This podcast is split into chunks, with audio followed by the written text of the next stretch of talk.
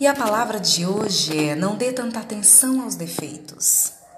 Quando nos fixamos nos defeitos das pessoas, deixamos de usufruir de suas qualidades.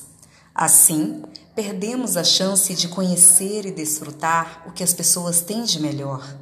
Não procure falhas como se você fosse responsável por repará-las. Olhar apenas os defeitos tem a ver com olhar pessimista que contamina tudo o que o cerca. Mas esse comportamento pode, com alguma prática, ser desaprendido. Pessoas pessimistas são menos felizes, ao contrário das pessoas otimistas que, além de mais felizes, são também mais saudáveis, pois o sistema imunológico emula o caráter otimista do indivíduo. Olhe o lado positivo das coisas, preste atenção nas virtudes das pessoas, escolha usufruir o lado bom, valorizando as qualidades.